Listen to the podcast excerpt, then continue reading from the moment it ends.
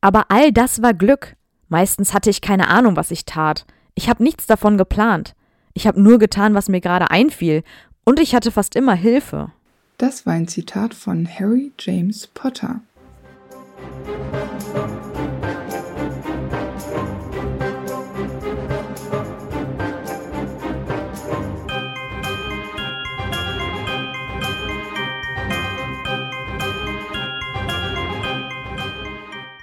Hi, ich bin Amber. Und ich bin Antonia. Und wir sind die Schokofrösche. Und heute auf unserer Schokofroschkarte ist Harry James Potter. Wir sind mal wieder bei einem Buch, eine Folge. Und dieses Mal geht es um den Orden des Phönix.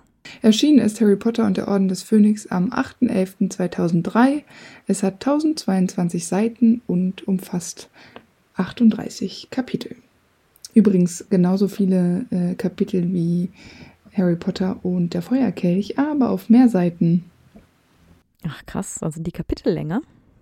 Ja, also es ist nicht, ist nicht so viel Unterschied, aber ein bisschen. Also das Buch ist halt schon echt, äh, also mit Abstand das dickste. Ja, aber das vierte ist ja auch relativ nah und das sechste ist auch dick. Und dann das siebte.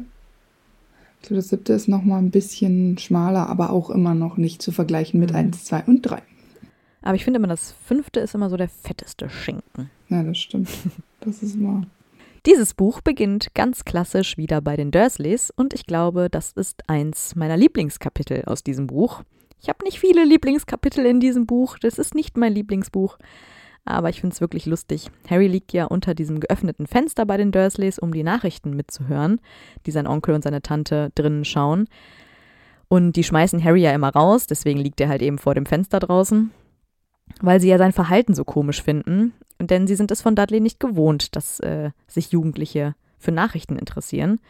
Aber Harry wartet natürlich eigentlich nur auf Nachrichten über Voldemort, der ja eigentlich gerade zurückgekehrt ist.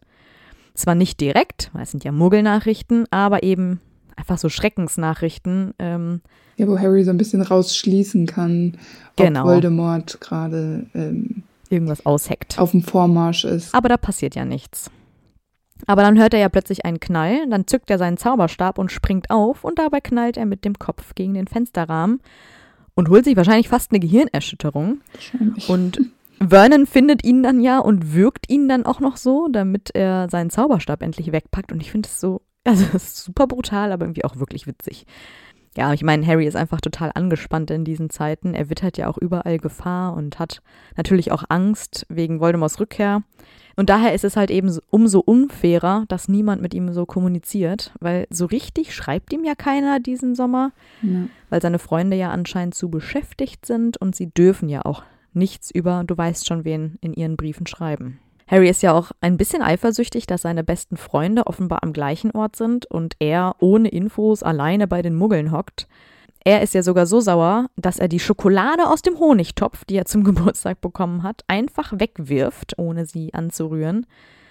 Ja, und er ist ja auch irgendwie so ein bisschen schnippisch. Ähm, und ja. also so nach dem Motto, ja, haben die etwa vergessen, was ich letztes Jahr alles geleistet habe? Äh, und es ist irgendwie so alles super ungerecht, weil er hat ja gegen Voldemort gekämpft und so und jetzt wird es gar nicht gewertschätzt und so. Also er ist schon ja. echt äh, richtig angefressen. Ja, und die Stimmung, die er jetzt äh, in dem Sommer alleine hat, die hält sich ja auch eigentlich das ganze Buch über. Also es denkt ja die ganze Zeit. Total. Man muss wirklich sagen, es ist eigentlich alles ungerecht. Ja. Alles, was passiert, ist super ungerecht in Harrys Augen. Finden wir mal heraus im Laufe dieser Folge, ob Harry da richtig liegt. An einem Nachmittag treibt Harry sich dann auf einem Spielplatz herum, wo auch äh, Dudley dann auftaucht und sich über das Reden in der Nacht und äh, sich über äh, Harrys tote Mutter lustig macht. Und ähm, ich finde, dass Harry in dem Moment auch schon ganz schön austeilen kann. Ja, der provoziert Dudley aber auch. Also genau. er macht sich, macht ja erst auf sich aufmerksam, ne? Ja, ja, genau. Also er provoziert ihn ja, weil ich glaube, er sagt sowas, äh, er hat mitbekommen, dass seine Jungs ihn, also dass äh, Dudleys Jungs ihn Big dienen und dann macht er sich erst lustig über diesen Spitznamen. Ja, und dass Dudley halt irgendwie jemand Jüngeren schlägt und so, also der eigentlich genau. eh keine Chance hat.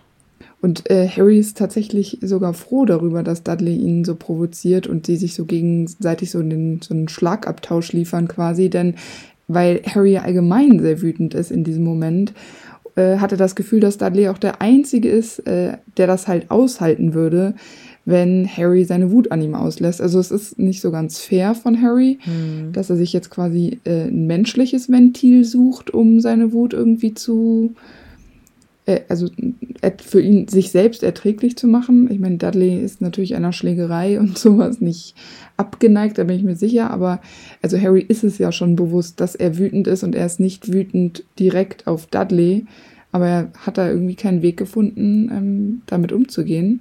Ja, er hat auch einfach überhaupt gar keine Impulskontrolle. Also er weiß selber, dass das keine gute Idee ist, Dudley Genau. zu provozieren, aber er tut es halt trotzdem, weil er einfach ja keinen anderen Ausweg aus seinem Frust weiß. Ne? Ja, genau.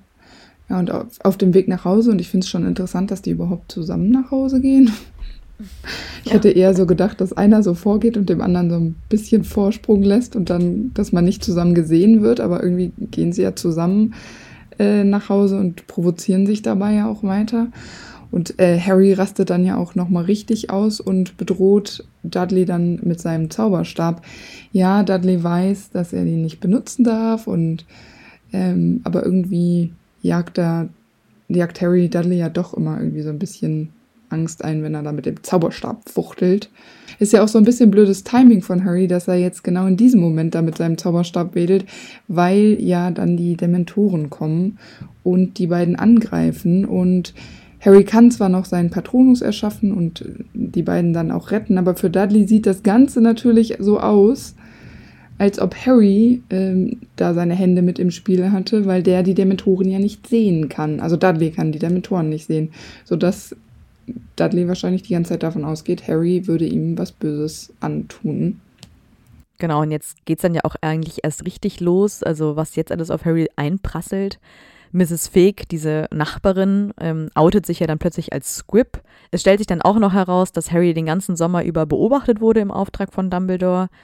Dann spricht Harry ja auch noch mit den Dursleys über Magie und dass Voldemort zurück ist und so. Er fliegt fast aus Hogwarts raus, eben weil er gezaubert hat. Und dann bekommt Tante Petunia auch noch einen Heuler von Dumbledore. Also irgendwie völliges Chaos im Hause Dursleys. Ja, und dass ihm da der Schädel raucht und er nicht weiß, was er tun soll, das ist ja klar. Aber alle raten ihm ja, im Haus zu bleiben und abzuwarten. Aber es fällt ihm natürlich sehr schwer. Harry schreibt dann seinen Freunden und Sirius einen Brief, erhält aber keine Antworten und ist daraufhin natürlich weiterhin genervt. Und er erklärt Hedwig dann, dass sie ja nicht ohne ausführliche Antworten zurückkommen soll. Und zur Not soll sie auf seinen Freunden rumhacken, damit sie ihm antworten. Und was ich ganz witzig finde. fies. Ja, genau. Also ich finde, dass er das Hedwig sagt, ganz witzig, weil ich meine, das ist das Einzige, was die Eule kann, um auf sich aufmerksam Mhm. zu machen. Ähm, aber es zeigt natürlich auch, wie verzweifelt Harry ist und wie allein er Total. sich fühlt, wenn er so dringend eine Antwort möchte. Und es vergehen auch drei Tage, ohne dass Hedwig zurückkommt. Also es ist ja schon auch, das ist eine lange Zeit, würde ich sagen. Drei Tage Mhm. können lang sein. Vor allem, wenn man von Hedwig belästigt wird. Ja, genau. Und wenn man dann drei Tage so komplett allein ist, ich meine, normalerweise ist Hedwig ja bei ihm, aber jetzt eben nicht und er ist halt komplett allein und Ja. hilflos. Und dann verabschieden die Dursleys sich, weil Tonks hat sie ja weggelockt und Harry wird dann von den Ordensmitgliedern abgeholt und ins Hauptquartier gebracht. Genau. Harry ist ja recht erstaunt darüber, dass so viele zu seinem Schutz gekommen sind. Offenbar ist es ihm ja selbst gar nicht so bewusst, wie wichtig er ist und wie sehr er auch in Gefahr ist und eben diesen Schutz auch braucht. Ich meine, wenn wir überlegen, wer auch alles dabei ist, von Mhm. Kingsley über Tongs zu ähm, Moody, Lupin. das sind wichtige Auroren und Ex-Auroren und halt auch wirklich, ähm, ja, mächtige Ordensmitglieder. Und Harry landet im Haus der Blacks, wo ja auch schon seine Freunde sind. Und Hermine tut es ja natürlich auch schrecklich leid, dass ihm ihre Briefe so nutzlos waren. Aber Harry ist relativ distanziert. Also zunächst freut er sich zwar, aber das schlägt sehr schnell um. Und ihm wäre es dann doch lieber, wenn seine Freunde nicht da wären. Und dann schlägen, schlagen seine Gefühle sogar noch in Wut um und er rastet einfach komplett aus und schreit seine Freunde an, wie ungerecht er das alles findet. Harry bemerkt aber auch nebenbei noch, dass ähm, vor allem Ron die Hände so aufgerissen hat, weil Hedwig äh, wirklich rumgepickt hat. Genau Mhm. wie Harry es angewiesen hat. Also sie ist super loyal und ich weiß gar nicht, ob Harry das so zu schätzen weiß. Ja, aber das Wichtige ist, es tut ihm auch gar nicht leid. Also es ist ihm völlig egal. Genau, das, das denkt er auch genau so. Ja, so von wegen, ja, haben sie verdient. Genau, klar ist er verzweifelt, weil Dumbledore an sich sich so komisch verhält, weil äh, er sich da vom äh, Ministerium verantworten muss und niemand ihm irgendwas gesagt hat, ähm, was vor sich geht. Und ich glaube, er fühlt sich auch ein bisschen benachteiligt, weil Ron und Hermine und die anderen eben so viele Informationen haben und er einfach gar nicht. Und äh, ja, dann das sprudelt dann so aus ihm raus. Ich meine, klar, der war jetzt auch lange alleine. Ne, da. Mhm. Mit wem hätte er seine Gedanken teilen sollen? Der ist halt total trotzig, obwohl Hermine ja auch schon den Tränen nah ist und ja. äh, die beiden ja auch ziemlich großes Verständnis zeigen für Harrys Situation. Aber Harrys Verlangen nach Information ist halt viel, viel stärker. Und als er dann auch, auch noch erfährt, dass der Tagesprophet ihn als Spinner darstellt, da ist Harry wieder auf 180. Ja, und er argumentiert ja auch immer gleich, das macht er das ganze Buch über. Äh, er sagt dann ja sowas wie, äh, er hat den Stein der Weisen gerettet, er hat Riddle dann ne, im zweiten Schuljahr erledigt, er hat die Dementoren im dritten Schuljahr im Griff gehabt und er hat auch das Trimagische Turnier überlebt und und Voldemorts Rückkehr beobachtet. Genau, und irgendwie zählt er halt immer diese Sachen auf. Mhm. Und ich meine, also ich, ich finde es nicht so ganz fair, weil. Ja, er denkt halt, er hat es verdient, diese Informationen zu bekommen. Ja, aber ich weiß es nicht. Er versteht halt nicht, dass Ron und Hermine nichts dafür können, dass sie ihm nichts erzählen dürfen. Weil wenn Dumbledore denen das sagt, was, was sollen die machen? Außer ja. sagen, ja, sorry, wir dürfen dir nichts sagen. Ja, ich weiß nicht. Vielleicht war er zu lange allein bei den Dursleys in mhm. diesem Sommer. Vielleicht war dieser Sommer gefühlt extra lang für ihn. Und jetzt hat er so ein bisschen die, so ein bisschen an der Realität vorbei. Ja, und es ist ihm dann jetzt auch tatsächlich ziemlich unangenehm, weil er auch merkt, wie unsicher und vorsichtig Hermine und Ron ihn beobachten, so als könnte er halt einfach wirklich jeden Moment explodieren. Und das tut er ja quasi auch. Also er ist ja total unberechenbar in seinem Verhalten. Und dann beginnt Harry tatsächlich eine Entschuldigung, aber die anderen beiden verzeihen ihm sofort und lassen ihn so gar nicht richtig aussprechen.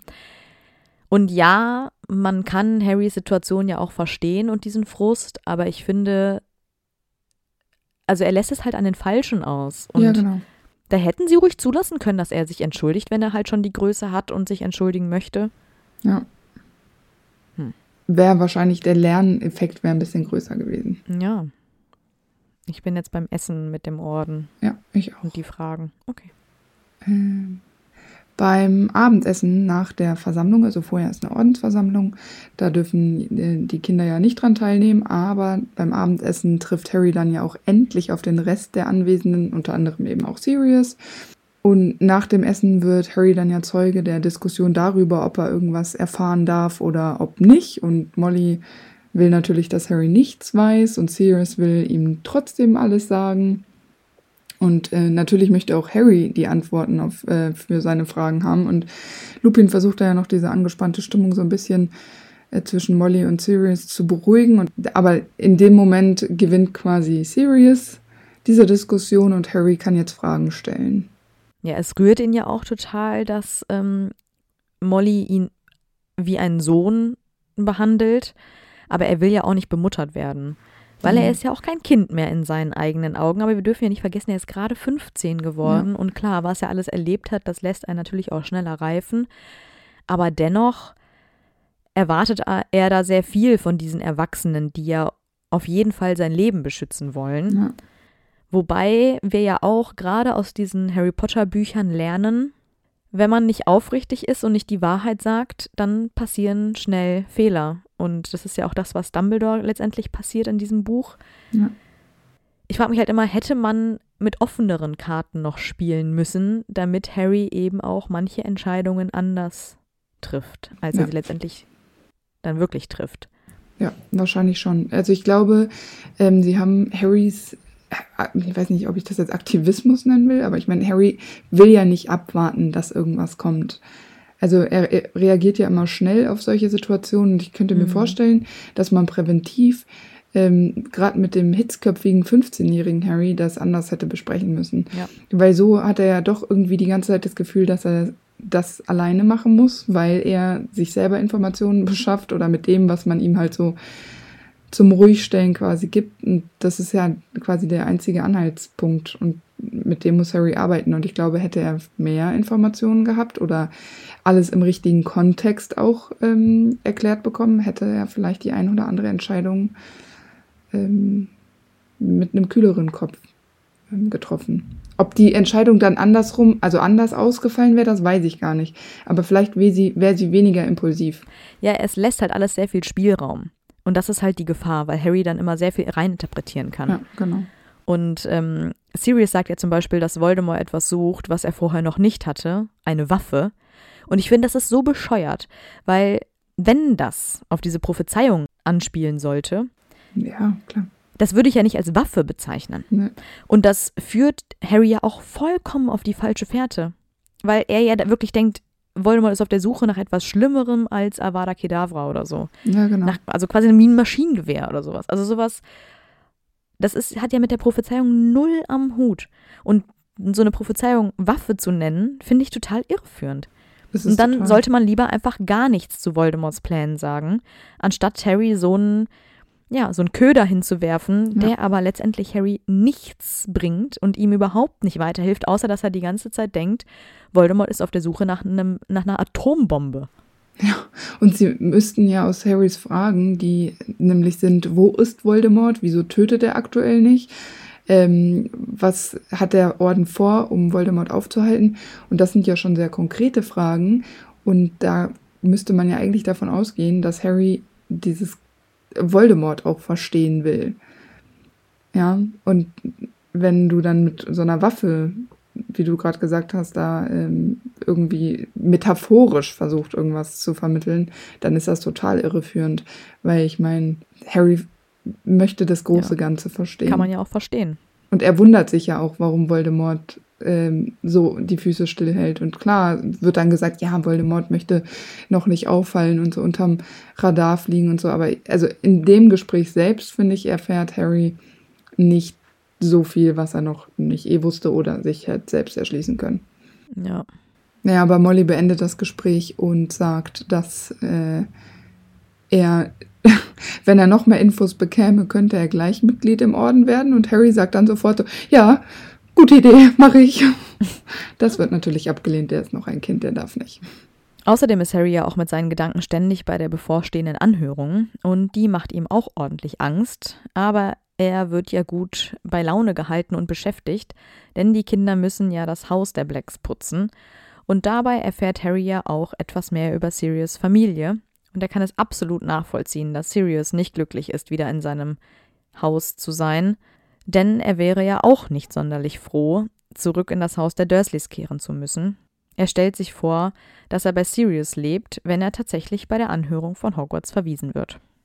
Genau, und Harry schläft in den äh, Nächten zwar immer noch schlecht, aber durch diese ganze Putzerei und die Ablenkung hat er das erste Mal das Gefühl in diesem äh, Sommer, dass er Spaß hatte. Also das ist jetzt so das erste Mal, dass er vielleicht ein paar positive Gefühle hat und das ist schon irgendwie ein bisschen traurig, muss ich sagen. Ja, und das liegt ja auch vor allem daran, dass er halt eben unter Leuten ist, bei denen er sich wohlfühlt, bei seinen Freunden und Genau. natürlich auch Menschen, denen er vertraut. Ne? Ja. Harry wacht am Tag seiner Anhörung dann super früh auf und äh, er reist mit Arthur Weasley mit der U-Bahn ins Ministerium, um nicht noch mehr aufzufallen, wenn er magische Wege benutzen würde. Und Arthur führt ihn dann in sein Büro im Ministerium und Harry trifft da auch auf Kingsley. Und als Arthurs Mitarbeiter erklärt, dass die Verhandlung vorverlegt worden ist, muss es super schnell gehen. Und im zehnten Stock angekommen, muss Harry natürlich alleine in den Verhandlungssaal gehen. Ja, und in dem war er ja schon mal, und zwar ein Jahr zuvor in Dumbledores Denkarium, wo er ja auch schon die Verhöre von zum Beispiel Karkaroff und Barty Crouch Jr. beobachtet hat. Aber zu seiner Erleichterung wird er nicht gefesselt, ähm, als er sich auf diesen Stuhl setzt, aber die Ketten des Stuhls rasseln, als er sich setzt. Und das ist ja schon auch ein bisschen bedrohlich. Würde ich auch sagen. Und äh, super gruselig und angsteinflößend. Mhm. Ja, also er kommt sich da wirklich echt vor wie ein Schwerverbrecher einfach. Im Augen von einigen Leuten im Zaubergamot ist er das wahrscheinlich auch. Das stimmt. Ja, er ist natürlich total erleichtert, dass Dumbledore erscheint, aber er ist ja auch sehr irritiert von dessen Verhalten, weil Dumbledore ihn ja eigentlich komplett ignoriert. Dumbledore hat Mrs. Fig als Zeugin für das Erscheinen der Dementoren mitgebracht, aber Harry hat irgendwie kein gutes Gefühl dabei, weil sie ja zunächst sehr unsicher und unglaubwürdig wirkt. Aber dann fängt sie sich ja doch und Harry schöpft wieder Hoffnung. Es ist ja irgendwie so ein ganz schön krasses Auf und Ab der Gefühle. Während des ganzen Buchs, aber auch während dieses Verhörs. Weil als nächstes spricht ja Umbridge und Harry findet sie direkt furchtbar und mhm. seine Nackenhaare stellen sich dann auch auf, als sie lacht. Ja, und Harry befürchtet natürlich auch irgendwie keinen guten Eindruck gemacht zu haben, weil er hat ja auch nicht viel gesagt während des Verhörs, aber er hat ja dann tatsächlich doch Glück und wird freigesprochen. Und bevor Harry Dumbledore nochmal danken kann oder es möchte, stimmt Dumbledore ja auch dann schon aus dem Verhandlungssaal. Und obwohl er ja freigesprochen worden ist, und eigentlich glücklich sein sollte, findet er Dumbledores Verhalten doch ziemlich seltsam und das dämpft so ein bisschen ähm, das Ergebnis der Anhörung. Ja, er fühlt sich einfach sehr schlecht behandelt, ne? Ja, genau. Und ich glaube, er ging so ein bisschen davon aus, wenn er Dumbledore wieder treffen würde, dass das irgendwie Trost spenden würde wahrscheinlich oder aber auch Erklärungen. Also Harry ist immer ja, noch auf der genau. Suche nach Antworten und Dumbledore ist, ähm, der ignoriert ihn ja förmlich und ähm, das trübt Harrys Freude natürlich. Und er, ich glaube, er hat auch so ein bisschen die Vorfreude ähm, verloren auf Hogwarts. Weil eigentlich ja. ist es ja immer so der Teil des Jahres, wo es wieder bergauf geht für gewöhnlich.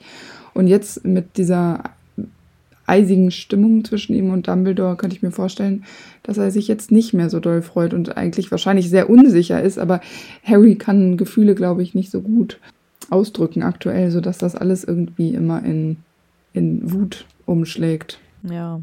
Aber ich meine, ich kann Harry auch irgendwo verstehen, weil. Total. Das letzte Buch, das war ja ein sehr intensives, intimes Gespräch zwischen ihm und Dumbledore. Und ähm, Harry hat einfach das Gefühl, er hat ein Recht darauf, anders behandelt zu werden. Und er weiß ja nicht, warum Dumbledore sich ihm gegenüber so verhält.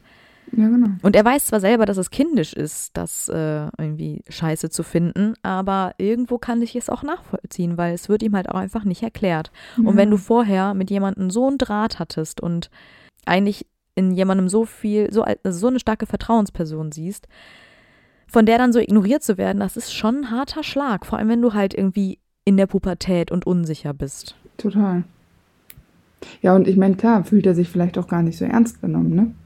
Ja, das ist genau. natürlich auch krass, dass ähm, wenn du all das hinter dich gebracht hast, die letzten vier Jahre, ähm, was ja maßgeblich auch zum, zur Zaubererwelt beigetragen hat, dass die so noch existiert, ähm, bis zu diesem Zeitpunkt, dann ist das natürlich schon ähm, einschneidend. Ja, aber diese Sorgen, die er da mit sich rumträgt, die schluckt er ja auch so ein bisschen, ohne darüber wirklich gesprochen zu haben mit seinen Freunden, weil er sich halt auch irgendwo nicht beschweren will. Ähm, nach der Anhörung kehren Mr. Weasley und Harry dann ja zurück ins Hauptquartier und dort ist der Orden dann auch zusammen. Es gibt da so, ein, so eine Art Festmahl.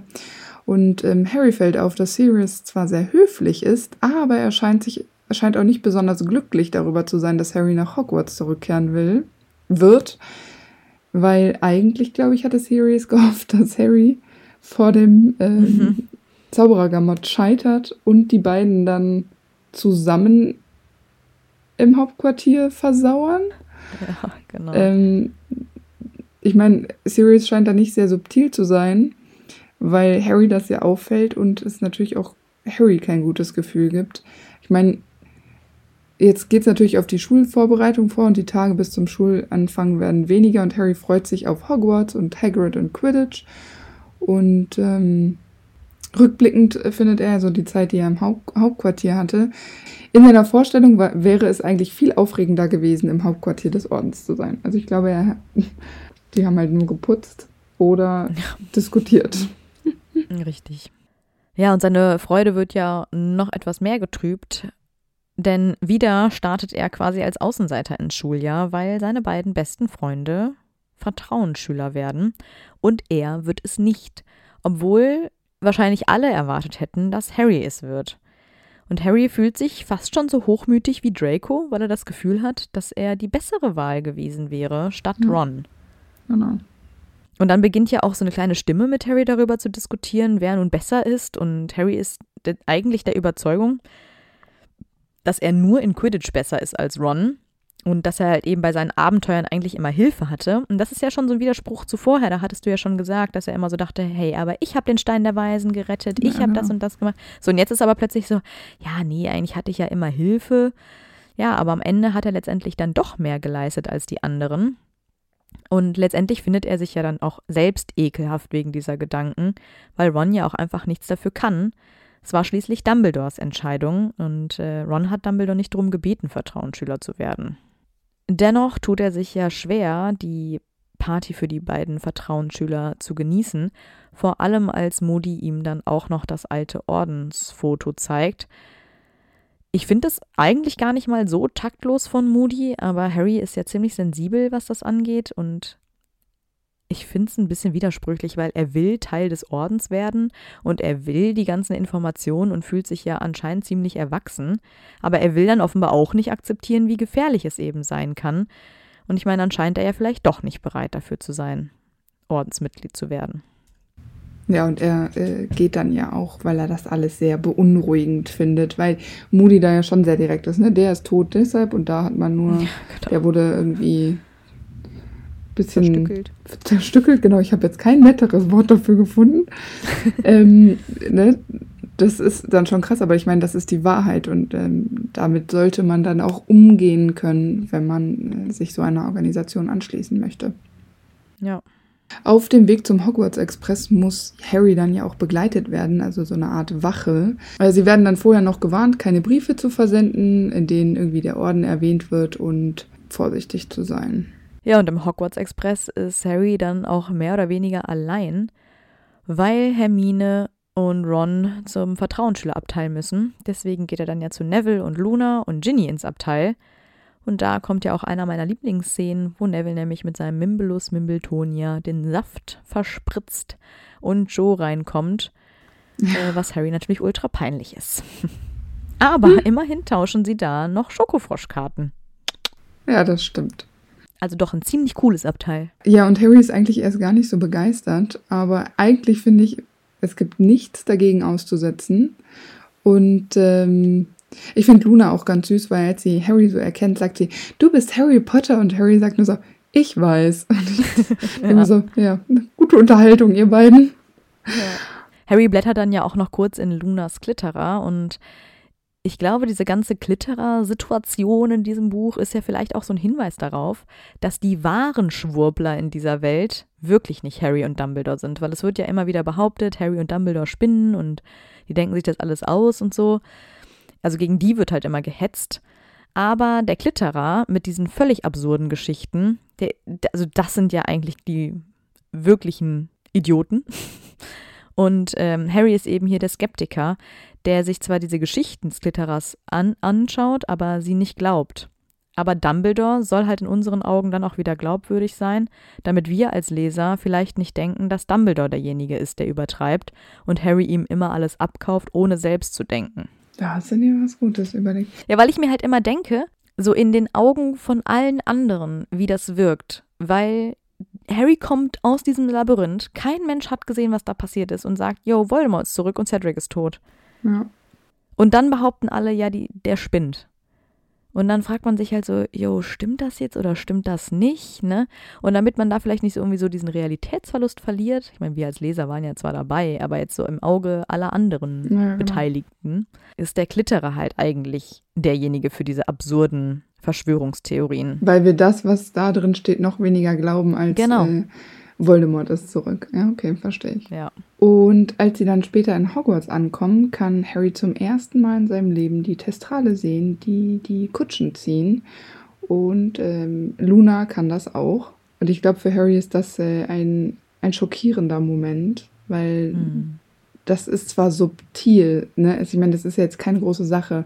Vorher waren da, äh, war da nichts und jetzt sind da Pferde, aber du siehst sie ja nur, wenn du den Tod gesehen hast. Und das hat Harry mit dem Mord an äh, Cedric. Und ich meine, da wirst du ja quasi jetzt nochmal daran erinnert, was du Traumatisches erlebt hast. Und das finde ich schon, also das finde ich schon krass. Ich meine, an dem Zeitpunkt weiß er das ja nicht. Er zweifelt ja auch irgendwie an seinem eigenen Verstand, weil eben kein anderer die sehen kann. Doch Luna. Ja, aber Luna, das haben wir ja gerade schon gesagt, die wird da als Verschwörungstheoretikerin. Aber ich meine, im Grunde ist es ja eigentlich nur ein weiteres Zeichen dafür, dass er erwachsen wird. Wieso? Was heißt denn, dass er erwachsen wird? Ja, also ich meine, dass er gereift ist. Dass er glaubt, dass er, an, dass er spinnt? Oder dass er Testralen Nein, sehen kann? dass er die eben jetzt sehen kann. Was hat das mit Erwachsenwerden zu tun? Ja, aber vorher war halt alles Friede, Freude, Eierkuchen und jetzt sieht er plötzlich da so skelettartige Pferde und denkt sich so, okay, was passiert hier gerade? Ich finde schon, dass es ein Zeichen von Reife ist, wenn er jetzt irgendwie so merkt, so, yo, das Leben wird ernst. Das heißt, für Ron und Hermine ist das Leben noch nicht ernst? Hermine wünscht sich später auch Testrale sehen zu können. Was auch krass ist, ne? Weil das ein Mhm. hohes Opfer verlangt, finde ich. Ja, würde ihr dann ja auch irgendwie danach erst bewusst. Und das ist ja auch das, was ich meine. Das ist ja eine Erfahrung, die Harry gemacht hat, die ihn natürlich irgendwo reifen lässt. Weil er halt eben mit den Dingen, die er erlebt hat, ja auch reift. Aber dann wollen wir quasi eigentlich das Gleiche sagen. Auf, mit sehr viel verschiedenen anderen Worten. Ja, ja, klar. Genau. Harry macht sich natürlich auch noch große Sorgen um Hagrid, weil dieser ja nicht da ist. Und auch der sprechende Hut verbreitet viele Sorgen, denn er warnt die Schüler und gibt den Tipp, dass sich am besten alle Schüler zusammentun sollten. Aber Harry kann sich einfach partout nicht vorstellen, mit den Slytherins sich anzufreunden. Ja, und dann wird auch noch Umbridge als Lehrerin vorgestellt und das ist eigentlich auch so der Moment, wo Harry, glaube ich, den Glauben an Hogwarts Glauben verliert. an die Menschheit, ja, oder an Hogwarts verliert, genau. Ja, weil Harry kennt sie ja bereits aus seiner Verhandlung und sein erster Eindruck, äh, sie nicht zu mögen und super äh, unsympathisch zu finden, verfestigt sich ja nur nach dieser super langweiligen Rede, die sie da ähm, äh, hält und Harry so, äh, Harry und die meisten anderen auch überhaupt gar nicht richtig zuhören. Da denkt er sich wahrscheinlich auch, das kann ja ein Schuljahr werden, du. Ja, genau. Ja, und ich meine, natürlich wird auch Harry in der Schule von allen angestarrt. Klar, der Tagesprophet hat da volle Arbeit geleistet. Und er ist auch ziemlich wütend, weil er damit eigentlich hätte rechnen müssen. Aber dass sich dann halt auch seine eigenen Freunde gegen ihn richten, das hätte er halt eben nicht gedacht. Und so passiert es ja zum Beispiel mit Seamus. Und das Ja. kränkt Harry schon sehr und er wird ja auch ganz schön schnippisch. Hermine berichtet nämlich, dass auch Lavender nicht äh, daran glaubt, was Harry sagt. Das macht ihn natürlich auch irgendwie wieder wütend. Und Hermine rückt äh, Harrys äh, Kopf in dem Moment dann aber so ein bisschen zurecht, indem sie ihm sagt, dass er sich mal zusammenreißen soll, weil Ron und sie nämlich auf seiner Seite sind und er sich da äh, nicht immer so aufspielen soll quasi. Und ich finde, dass sie da recht hat. Ja, er wirft doch Hermine vor, ja, da hast du ja bestimmt ein nettes Pläuschen mit Lavender gehalten, weil du ja es Genau. genauso siehst wie sie. Also so völlig unbegründet, so ein Vorwurf einfach. Ja, und also, genau, total unbegründet. Und klar, ich finde es gut, dass sie in dem Moment dann auch wirklich was sagt. Und sie ist, glaube ich, auch Ja, in ihrer Wortwahl äh, ziemlich streng. Und total. ähm, ich finde es gut, dass sie dann da auch für Ron spricht, weil ich weiß nicht, ob Ron das so konkret formulieren könnte. Ja, aber ein bisschen auf andere Gedanken kommt Harry dann doch, nämlich weil Cho auf ihn zukommt und mit ihm redet. Zwar vergrault Ron sie ziemlich schnell wegen dieser Tornados-Geschichte, aber Harry ist sich bewusst, dass sie ja das Gespräch zu ihm gesucht hat und nicht andersrum. Mm.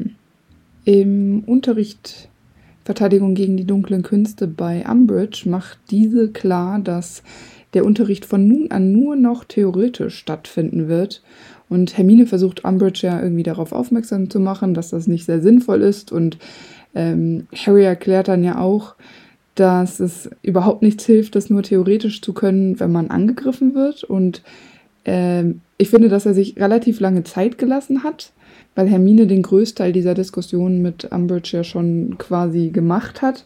Aber er greift ja dann trotzdem ein und Harry konfrontiert Umbridge ja dann auch direkt mit den Angriffen von Voldemort und bekommt dafür dann sofort Hauspunkte abgezogen. Ich finde das sehr milde erstmal. Also ich würde sagen, Mhm. Umbridge geht erstmal sehr milde vor, Hauspunkte abzuziehen, okay. Harry ist aber weiterhin einfach super wütend und klar betitelt Umbridge ihn als Lügner. Ich meine, sie ist vom Ministerium, wir wissen, wie Umbridge ist.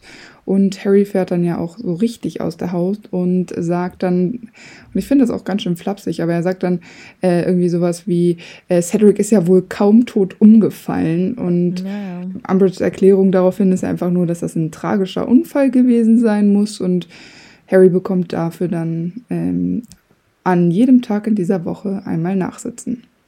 Aber ich finde es eigentlich ganz gut, dass er da so ein bisschen wieder für Cedrics Gerechtigkeit einsteht Ja. ähm, und ihn auch verteidigt. Auf jeden Fall. Das finde ich sehr stark von ihm. Finde ich auch, zumal ähm, da ja auch die ganzen, also es ist ja in der Öffentlichkeit, die anderen Schüler, die ihm, von denen er ja auch weiß, dass sie ihm nicht glauben, sitzen ja auch dabei. Ähm, dann finde ich es auch krass, dass er, er benutzt ja jetzt keine respektvollen Worte. Nee. Also ob ich das immer gut finde oder nicht, aber weil ich, also in dem Moment finde ich es vielleicht sogar ein bisschen angebracht, weil ähm, Umbridge ja so blind ist für diese Situation, dass da kommst du ja dann mit normalen, super höflichen Konversationen, kommst du ja nicht weiter. Und ähm, an dem, an, an der Stelle ist es vielleicht die Wut, die Harry hat, auch mal an der richtigen Stelle. Ja, das ist irgendwie ganz witzig, weil es wieder so, so ein ganz schmaler Grat ist. Ne? Also wenn er da so einen Frust bei Hermine und Ron auslässt, ähm, ich meine, die sind ja auch langsam super genervt davon. Und ähm, Harry nervt sich ja auch selbst eigentlich damit und ja, er hat dann auch immer ein schlechtes Gewissen davon. Aber da findet man das immer ungerecht und von wegen, ach Harry, jetzt übertreibt nicht. Wenn das bei Umbridge aber macht und da so schnippisch wird und äh, auch so einen aggressiven Ton anschlägt, da denkt man sich so, jawohl, zeig's der Alten. Das ist doch wie bei Vernon, da denkt man sich auch mal, ja, gut gemacht, genau. Harry. Oder wenn er bei, ja. bei Snape wieder sowas äh, sehr Unangenehmes sagt und so, mhm. wow, das hätte ich mich nicht getraut. Aber ja, bei Umbridge genau. ist es wenigstens mal jemanden, der, wo, wenn es da ankommt, dass es verdient hat. Mhm, das stimmt. Für dieses Nachsitzen muss er dann ja auch einen Brief zu McGonagall bringen und erfährt dann ja ähm, Verständnis tatsächlich von McGonagall, auch wenn er das nicht gedacht hat, weil er, weil sie ja sonst äh, so streng ist. Aber sie warnt Harry natürlich auch eindringlich, solche Äußerungen vor Umbridge, also dem Ministerium zu tätigen. Dazu kommen dann auch noch die Berge an Hausaufgaben, die Harry immer wieder gerne auf den nächsten Tag schiebt, bis er eigentlich kaum noch hinterherkommt. Immerhin fangen ein paar Leute an, sich dann offen zu Harry zu bekunden, zum Beispiel Luna und auch Ernie Macmillan. Und das freut Harry wirklich und er weiß es auch zu schätzen. Aber auch dieses Hoch hält nicht sonderlich lang, denn Angelina ist super pissig, weil er wegen des Nachsitzens ja die Auswahlspiele verpasst. Und dieses Nachsitzen ist ja sowieso die reinste Qual, denn er muss ja immer mit seinem eigenen Blut schreiben, dass er keine Lügen erzählen darf, während sich die Wunden in seine Hand schneiden. Ja, und davon erzählt er ja nicht mal Ron und Hermine. Er will ja auf ihre entsetzten Gesichter verzichten. Und weil der Kampf halt irgendwie so zwischen ihm und Umbridge ein persönlicher Kampf ist. Also so Wille gegen Wille. Und ja. er will sich dann auch einfach nicht beschweren und damit Schwäche zeigen. Und das finde ich ziemlich ein Quatsch. Das finde ich auch ziemlich ein Quatsch, vor allen Dingen vor Ron und Hermine. Eben. Zumal ähm, Hermine das ja auch äh, sich genauer anguckt und das ja auch später dann versteht. Ja, ich meine, das macht wirklich gar keinen Sinn. Ja, und auch mildern kann, weil sie doch diese Essenz da hat. Ja. ich finde es halt schade, weil Harry wirklich viel für sich behält in diesem Buch und sich sehr verschließt gegenüber seinen Freunden. Ja. Das finde ich schade. Hermine ähm, schlägt ihm ja auch vor, das mit Dumbledore zu besprechen und das lehnt Harry ja auch ab. Und die Ausrede dafür ist dann, weil Dumbledore so viel zu tun hätte. Aber ich glaube, dass äh, Harry in dem Moment Dumbledore einfach nur versucht, aus dem Weg zu gehen. Weil was sollte Dumbledore denn machen, wenn Harry da plötzlich äh, vor seinem Büro steht? Wegschicken? Ja, und vor allem, Harry schmollt dann halt auch einfach, weil Dumbledore ihn einfach so krass ignoriert. Ja. Und er will es dann nicht so sagen, so von mir, okay, dann mache ich halt den ersten Schritt auf Dumbledore zu, sondern er ist halt so beleidigt. Ja, genau. Diesmal ist ja aber auch Ron derjenige, der auch Geheimnisse hat, denn während Harry beim Nachsitzen ist, hat Ron fadenscheinige Ausreden, wieso er auch nicht die Hausaufgaben erledigen konnte. Aber Harry fragt dann auch mal wieder nicht nach, auch wenn er eigentlich weiß, dass Ron lügt. Und das hat mich sehr an diese Zeitumkehrergeschichte von Hermine erinnert. Mhm. Dass er eigentlich weiß, irgendwas stimmt da nicht, aber irgendwie interessiert ihn auch irgendwie nicht. Samstags früh wacht Harry dann äh, früh auf und entscheidet, einen Brief an Sirius zu schreiben. Und da erklärt er dann ja sehr vage, was so in Hogwarts vor sich geht, weil die dürfen ja nichts Konkretes schreiben, weil die ähm, Eulen eventuell abgefangen werden könnten. Und ich weiß gar nicht mehr genau, wie er das formuliert, aber er, er erzählt das auf jeden Fall mit Umbridge und dass der große Freund nicht da ist, also Hagrid und so. Er sagt, die neue Lehrerin ist ungefähr so sympathisch wie Sirius Mutter. Naja, ah genau. Stimmt. Trifft es vielleicht sogar ganz gut. Ja, in der Tat. ja, als er den Brief wegschickt, da trifft er ja auch auf Joe. Und die bestätigt ihm auch nochmal, wie mutig er war, als er sich gegen Umbridge gestellt hat. Und das bringt Harrys Eingeweide quasi zum Schweben. Bah. Und er ist auch richtig stolz auf sich, weil er ein richtiges Gespräch mit Joe führen konnte. Das erste Mal seit was? Er kennt sie seit dem dritten Schuljahr bewusst. Ja. Ja, aber auch dieses Gespräch endet ja ein bisschen unangenehm, weil Filch ja dann vorbeikommt und davon ausgeht, dass Harry ja das, diese Stinkbomben-Aktion da starten möchte. Und Cho versichert ja dann Filch, dass Harry sowas nicht vorhat. Ja, und währenddessen bricht ja die Macht des Ministeriums immer mehr über Hogwarts zusammen. Umbridge ist inzwischen Großinquisitorin und Hogwarts, was ja sonst immer ein Schonraum war, auch wenn Harry jedes Jahr in Todesgefahr schwebt, ähm, ist plötzlich auch irgendwie düster und kein wirklicher Wohlfühlraum mehr. Und das sorgt ja auch bei Harry für zusätzlich psychischen Stress. Im Gemeinschaftsraum beim Lernen erscheint dann ja Sirius auch im Feuer des Kamins und sie unterhalten sich so ein bisschen und er muntert Harry auch auf, dass er sich nicht so viele Sorgen machen soll, weil Harry ihm ja auch geschrieben hatte, dass die Narbe wieder brennt und so. Äh, Sirius schlägt dann ja auch vor, sich wieder in einen Hund zu verwandeln und Harry bei seinem nächsten Ausflug nach Hogwarts zu begleiten. Und ich meine, das lehnt Harry ab und auch Hermine protestiert lautstark. Und Sirius sagt dann äh, zu Harry, dass James das Risiko genossen hätte und dann verschwindet er auch wieder ganz beleidigt im Feuer und das hinterlässt bei Harry ja dann wieder so ein komisches Gefühl und das finde ich wieder nicht fair. Ich finde, dass Sirius, äh, die führen aktuell eine sehr toxische Beziehung. Ja, der baut so einen Druck auf. Ja, genau und ähm, äh, Harry weiß zwar, dass er eigentlich gar nicht so sein möchte wie sein Vater und das verfestigt sich äh, später auch nochmal. Aber ähm, Sirius bringt ihn halt immer irgendwie in so eine unangenehme Lage und das verstehe ich immer nicht. Mhm. Weil Harry ist ja sowieso schon am Ende, weil die ja auch so viel lernen müssen und dann dieses Quidditch spielen und äh, die Mitschüler, die immer noch glauben, dass er ein Lügner ist. Und dann hast du da noch so einen Patenonkel, der ja. irgendwie immer äh, pissig ist und dann einfach dieses Gespräch beendet, nur weil er nicht auf seine Kosten gekommen ist. Mhm. Unfair. Hermine hat dann ja irgendwann den Vorschlag, Verteidigung gegen die dunklen Künste selbst in die Hand zu nehmen und sie schlägt vor, dass Harry sie ja alle darin unterrichten könnte. Harry denkt ja erst, sie will ihn auf den Arm nehmen, weil er ja meistens selbst gar nicht weiß, was er da eigentlich tut. Ja, ich meine, vor ein paar Wochen klang das ja noch alles anders, als er sich da mit Ron immer gemessen hat, aber egal. es ist immer so gerade, wie die Stimmung ist. ja, aber Harry rastet dann ja auch richtig aus weil die beiden ja so überzeugt davon sind, ähm, dass Harry das gut machen würde. Aber eigentlich wissen sie ja gar nicht, wie es ist. Und damit will Her Hermine ihn dann ja auch überzeugen, weil sie eben erfahren will, wie es denn wirklich ist. Und dafür brauchen sie eben Harry als Lehrer. Und Hermine besänftigt Harry letztendlich dann ja auch nur damit, weil sie zum ersten Mal Voldemorts Namen ausspricht. Aber das Ganze beschäftigt Harry natürlich und er denkt viel über Hermines Idee nach auch wenn er es irgendwie nie so zugeben würde. Aber er bezweifelt, dass noch irgendjemand anderes Interesse daran hätte. Doch da täuscht er sich ja. Genau. Hermine sagt Harry ja, und ich weiß nicht, ob sie das nur sagt, um ihn zu beruhigen, aber sie sagt ja, dass äh, sie erwartet, dass nur ein paar Leute kommen, aber es sind dann irgendwie, glaube ich, 25 Personen. Und im Prinzip ist Harry ja in diesem Fall eigentlich nur Zuschauer, weil Hermine das ja alles gemacht hat. Und klar ist es Harry äh, verständlicherweise super unangenehm, so viel Aufmerksamkeit zu bekommen. Denn er hat ja irgendwie das Gefühl, dass alle nur gekommen sind, damit sie die Geschichte, wie Cedric gestorben ist, aus erster Hand von Harry quasi nochmal erfahren. Abschließend aber zu diesem Treffen im Eberkopf äh, schreiben sich sehr viele auf die Liste, die Hermine herumgibt. Also hat Harry sie quasi überzeugen können. Ja, letztendlich fühlt er sich ja vor allem von Cho geschmeichelt, weil diese ja auch mit dabei ist, als die äh, Schüler anfangen anzupreisen, was Harry alles schon erlebt hat. Und auch Hermine bemerkt am Ende, dass Cho ja kaum die Augen von Harry lassen konnte. Und daraufhin wird Harry richtig heiß. Hm. Also ihm wird warm, ne?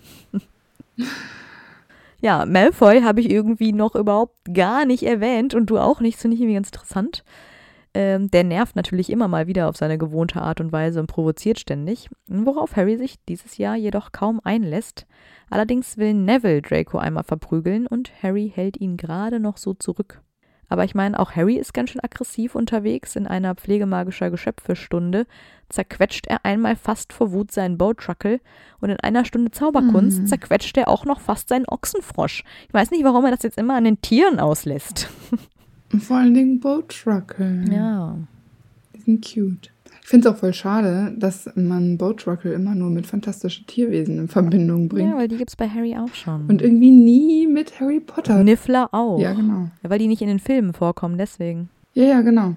Beim Quidditch-Training, da tut Harrys Narbe weh und er weiß, Voldemort ist wütend. Also er kann quasi die Gefühle von Voldemort spüren. Er weiß zwar nicht, woher er das weiß, aber er ist sich ja schon ziemlich sicher, obwohl er ihn ja auch nicht gesehen hat. Es ist ja wirklich nur dieses Gefühl, was er quasi dann selber Genau. fühlt.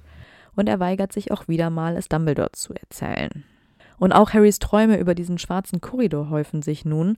Aber wenigstens kann die DA starten, denn durch Dobby finden sie ja einen passenden Ort, den Raum der Wünsche. Harry beruft ein Treffen für die nächste Nacht ein.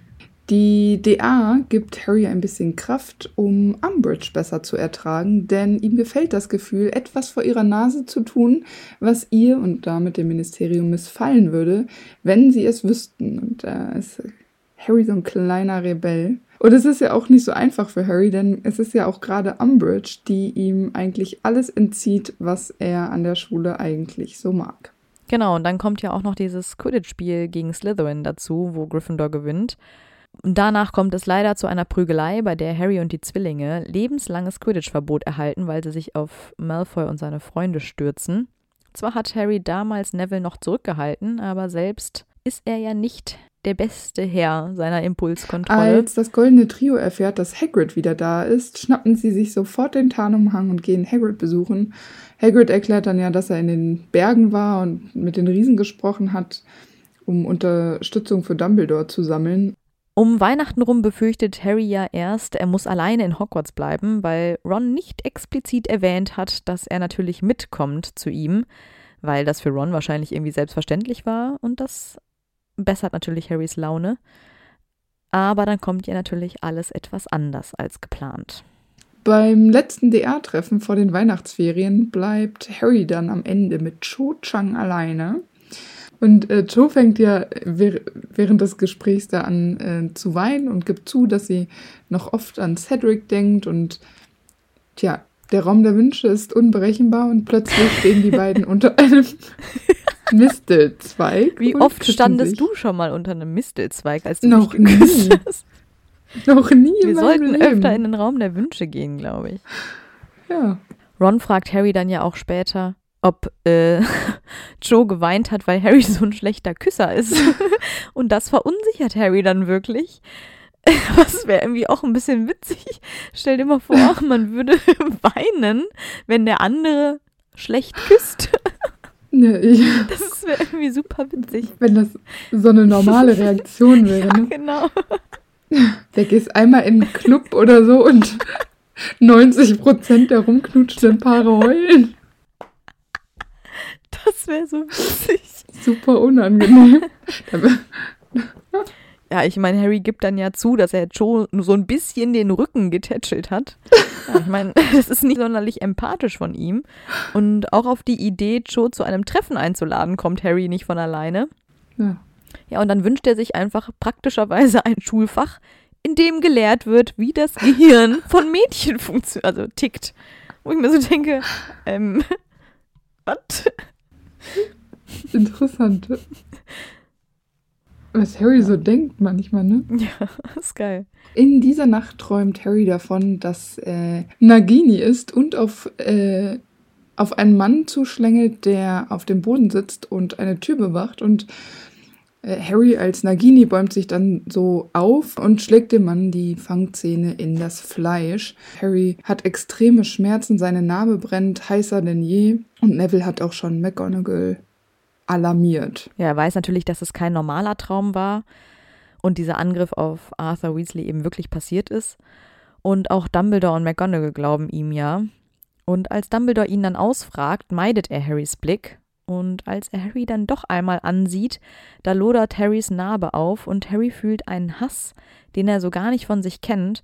Und er hat das Bedürfnis, Dumbledore zu töten. Das ist so krass. Das ist natürlich der Teil von Voldemort, der in ihm schlummert. Ja. Aber Harry ist total verwirrt und also was für krasse Gefühle müssen da in diesem Jungen gerade passieren? Das ist ja, Ja. völlig krank. Es ist ja sowieso auch schon total abgefahren, weil Du musst ja erstmal deine eigene Gefühlswelt als Genau. Teenager klarkriegen. Und dann hast du auch noch so einen zornigen, alten, nasenlosen, rotäugigen Mann, äh, der äh, seine Gefühle auch noch auf dich ablegt. Ich meine, in dem Fall macht das, glaube ich, sowieso noch unbewusst. Aber das musst du doch erstmal trennen lernen als Mensch. So, was sind deine eigenen Gefühle, was nicht? Und vor allen Dingen, Harry wird ja wahrscheinlich bis zu diesem Zeitpunkt auch noch nie so richtige den Wunsch gehabt haben, jemanden zu töten. Eben. Und vor allem nicht jemanden, den er eigentlich mag. Ja, genau. Und normalerweise, also ich denke, dass Harry schon häufiger in der Situation war, wo er jemanden sehr gehasst hat oder jemandem was Schlechtes äh, gewünscht hat. Ich meine, er war jetzt oft genug mit Leuten zusammen, bei denen solche Gefühle so normal wären. Aber Hass in der Form und Töten, Das ist schon crazy. ja. Aber das ist schon wieder so ein Moment, wo ich mir immer denke, Harry, warum gehst du nach Hogwarts zurück? Das ist wirklich so.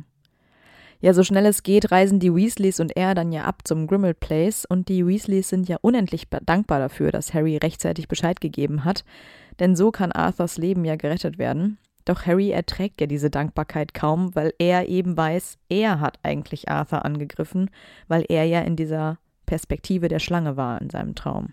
Als die Kinder dann Arthur im Mungus besuchen und sie draußen das Gespräch der Erwachsenen belauschen, da erfährt Harry, dass die Vermutung rumgeht, dass Harry besessen sein könnte von Voldemort, da er eben den Angriff aus Naginis Sicht erlebt hat. Und Harry schiebt sich natürlich jetzt Filme, er fühlt sich auch total schmutzig und er denkt jetzt sogar, er selbst ist diese Waffe, die Voldemort unbedingt haben will. Ja, letztendlich kann ihn dann ja nur Ginny überzeugen, dass er nicht besessen ist, denn wer wüsste es natürlich besser als sie selbst, da sie ja selber mal besessen war von Voldemort. Snape kommt, um mit Harry zu sprechen und Dumbledore hatte Snape dann nämlich gebeten, Harry Oklumentik beizubringen. Harry scheitert allerdings bei den Versuchen, sich vor Snape zu verschließen. Ja, weil Harry ja irgendwie auch gar keine Ahnung hat, was er eigentlich tun soll. Also weil Snape ihm das ja auch irgendwie nicht so richtig beibringt. Ähm, er ist ja auch so wütend, dass er seinen Geist gar nicht verschließen kann und er soll ja zur Ruhe kommen, aber wie, wie soll das gehen, wenn so viel Emotionen in dir kochen?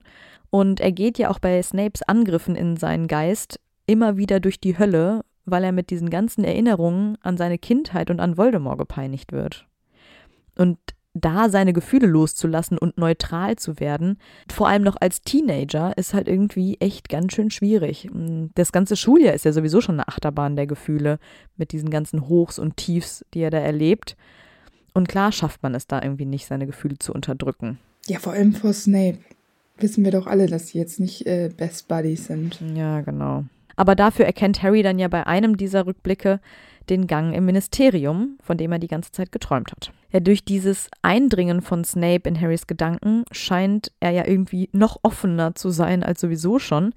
Denn Harry wird ja irgendwann auch einmal ohnmächtig vor Schmerzen und er spürt dann plötzlich Glück und Freude durch Voldemort. Und als er aufwacht, lacht er so unbewusst, weil Ron ihn irgendwie so weckt und er hat noch dieses Lachen im Ohr. Und das fand ich irgendwie ganz witzig, weil er irgendwie durch sein eigenes Lachen geweckt wird. Das ist mir auch schon mal passiert. Da habe ich was Lustiges geträumt. Und Ja, was mir noch nie passiert, glaube ich. ich bin von meinem eigenen Lachen wach geworden. Das ist auch bestimmt richtig strange. Das oder? ist super strange. Also es war irgendwie aber auch, also ich hab- bin echt aufgewacht und es war einfach wirklich lustig. Hast du so richtig dann gelacht? So, Ich habe wirklich gelacht. Ich habe so, ahahaha, so habe ich gelacht. Warst du da alleine? Ja, ich glaube schon. Also es ist mir bestimmt schon zweimal passiert. Einmal habe ich irgendwie was mit Aliens geträumt und der eine hat einen richtig lustigen Witz erzählt, da muss ich total lachen. Das ist ja auch echt creepy. So wie ferngesteuert irgendwie so ein bisschen. Vielleicht bin ich auch von Voldemort besessen. Na, Vielleicht. Harrys Valentinstagsdate mit Joe ist eine Katastrophe. Harry sagt Joe, dass er mittags gehen muss, ne, weil er sich ja noch mit Hermine treffen möchte. Und daraufhin wird Joe eifersüchtig und das Date endet quasi damit, dass Joe in Tränen aufgeht und Harry nicht so genau weiß, wie er damit umgehen soll. Es ist ja ziemlich unangenehm und Harry stellt sich auch nicht sonderlich taktvoll an, aber ich finde auch einfach, dass Joe es übertreibt. Aber das hatten wir ja schon mal in ihrer Folge äh, erwähnt. Genau. Das ist Joes Bier. Richtig. Was ja viel besser ist als dieses blöde Date mit Joe, ist das Treffen mit Hermine in den drei Besen danach, bei dem Harry von Rita Kimcorn interviewt wird. Und dieses Interview über diese Wahrheit auf dem Friedhof erscheint dann ja im Klitterer. Und das ist ein voller Erfolg. Und von den Gryffindors wird er dafür gefeiert, wie ein Held. Und natürlich auch von den guten Lehrern, sag ich mal. Ja, Nicht äh, so von Umbridge, die äh, verfasst nämlich direkt ein Dekret, das den Schülern verbietet, den Kletterer zu lesen oder gar zu besitzen. Als Harry an diesem Abend ins Bett geht, schmerzt äh, wieder seine Narbe und er hat erneut eine Version von sich selbst als Voldemort, der mit äh, einem seiner Todesser, also in dem Fall ist es Rookwood, spricht. Harry wacht schreiend auf und Ron ist natürlich wieder dabei und ermutigt ihn, das Dumbledore zu sagen, aber Harry lehnt einfach wieder ab. As usual. Yes. Same procedure as every dream. Eigentlich ist ja auch die DA alles, was Harry noch so ein bisschen Kraft gibt und was ihm noch Freude bereitet. Aber dann fliegen sie ja bei einem Treffen auf und das Inquisitionskommando und Umbridge nehmen einige DA-Mitglieder gefangen. Daraufhin behauptet aber Dumbledore, dass er die DA gegründet hat und er muss natürlich fliehen, weil er sonst festgenommen worden wäre und Umbridge wird daraufhin Rektorin. Harry versucht zwar ja noch die Schuld irgendwie auf sich zu laden, aber es lässt Dumbledore ja überhaupt nicht zu. Nee. Und als er flieht, da packt er Harry noch an der Hand und rät ihm, seinen Geist zu verschließen, aber Harry hat abermals einfach nur das Bedürfnis, Dumbledore angreifen zu wollen. Ja, und jetzt geht ja alles den Bach hinunter. Harry nimmt dann den äh, Oklumentik-Unterricht bei Snape wieder auf in der Stunde werden sie dann aber von Malfoy unterbrochen. Der kommt, um zu sagen, dass äh, Umbridge Snapes Hilfe braucht. Und während Snape weg ist, benutzt Harry das Denkarium und hofft, Einblicke in die Mysteriumsabteilung zu bekommen. Ja, was für ein Scheiß. Also, was für eine wahnwitzige Idee ist das denn? Snape entleert ja extra seinen Kopf im Denkarium, damit Harry nicht in seinen Erinnerungen rumfuscht. Ja. Und was macht Harry? Das ist ja das Intimste, was es gibt. Ich finde, ein Denkarium ist nochmal Ja. 3000 Mal intimer als ein Tagebuch. Ja. Ja, total. Und das ist so eine krasse Grenzüberschreitung. Und egal, wie sehr man jemanden hasst, ja, das geht viel zu weit. ja, finde ich auch. Da hatte so ein bisschen, äh, äh, weiß ich nicht, was Harry da reitet. Der ist halt wahrscheinlich. Das ist absurd. ja. Ich glaube, er hat nicht wirklich darüber nachgedacht. Ja. Andererseits erfährt er dann ja, was Snape alles durchgemacht hat, gepeinigt von Harrys eigenem Vater und dessen Freunden. Und Harry kann es dann doch eher nachempfinden, wieso Snape was gegen Harry hat. Und vor allem meint er ja auch genau zu wissen, was Snape gefühlt hat, als er so gedemütigt und verhöhnt wurde. Und Harrys Empathie ist hier mal wieder sehr stark. Und ich finde das eigentlich eine sehr gute Eigenschaft von Harry, dass er hier dann doch mit Snape, der ja eigentlich immer sein Feind ist, mitfühlen kann. Ja, und vor allem ist Harry ja dann auch äh, ziemlich enttäuscht von seinem Vater und von Sirius. Und das finde ich eigentlich auch das einzig Richtige, was man da fühlen kann. Ja, das stimmt. Ja, das war ja eigentlich immer so eine Quelle der Kraft und des Trostes, wenn er an seinen Vater gedacht hat. Ja, Und das ist jetzt irgendwie wie so eine Blase zerplatzt. genau. Vor allem, es wird ihm ja auch immer gesagt, ha, du bist genau wie dein Vater. Aber diese Verbindung, Genau. die ist ja jetzt irgendwie kaputt gegangen. Und auch davon erzählt er ja nichts den anderen, also Ron und Hermine. Aber er möchte unbedingt mit Sirius eben darüber reden und nachfragen. Und dafür geht er dann ja auch das Risiko ein, in Umbridges Büro einzubrechen, um das Flohpulver zu benutzen. Und dabei helfen ihm ja die anderen mit einem Ablenkungsmanöver. Ich finde es auch irgendwie ein bisschen krass, weil er verrät Hermine und Ron weder den Grund, wieso er mit Sirius reden will, noch was er letztendlich mit ihm und Lupin besprochen hat. Also ich meine, die reden irgendwie da gar nicht drüber. Weil das ist ja jetzt nicht mal eben, hey, komm, wir lass mal kurz anrufen, sondern das ist ja ein mega Act, da in dieses Büro einzubrechen. Ja, für, für Hermine ist es vielleicht, weil Hermine wieder so diese Sicherheitsschiene fährt und dann sagt so, oh, das ist aber auch schon sehr gefährlich. Und Harry denkt dann so, ja, okay, diskutieren wir hier nicht weiter? Ich habe hier einen Plan. Ich weiß es nicht genau. Ja, aber den Plan verrät er ja nicht. Also er sagt ja nicht, boah, ich muss unbedingt mit Sirius sprechen, weil ich habe da was über meinen Vater erfahren, worüber ich mit ihm Nee, reden genau. will. Also die wissen ja gar nicht, warum Harry mit ihm Nee, reden will, genau. warum das so wichtig ist. Finde ich krass. Die ZAG-Prüfungen stehen an und bei der Prüfung für Geschichte der Zauberei schläft Harry dann ja mitten beim äh, Test quasi ein und dann träumt er diesmal, dass er den Raum mit diesen ganzen Glaskugeln ähm, erreicht und weist mit ähm, Voldemorts Stimme, also er spricht quasi durch Voldemort, jemanden an, eine Kugel für ihn da herunterzuheben.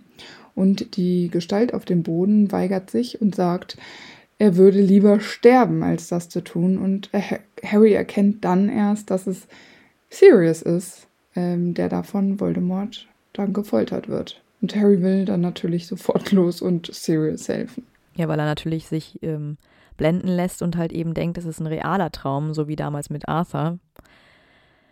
Ja, und er lässt sich ja auch irgendwie überhaupt nicht auf irgendwelche Ratschläge ein. Und ähm, Hermine spricht ja dieses Menschenrettungsding an, weil er eben Harry einfach ohne Sinn und Verstand Sirius retten will, ohne nochmal einen Gedanken darüber zu verschwenden, was das für Konsequenzen hat.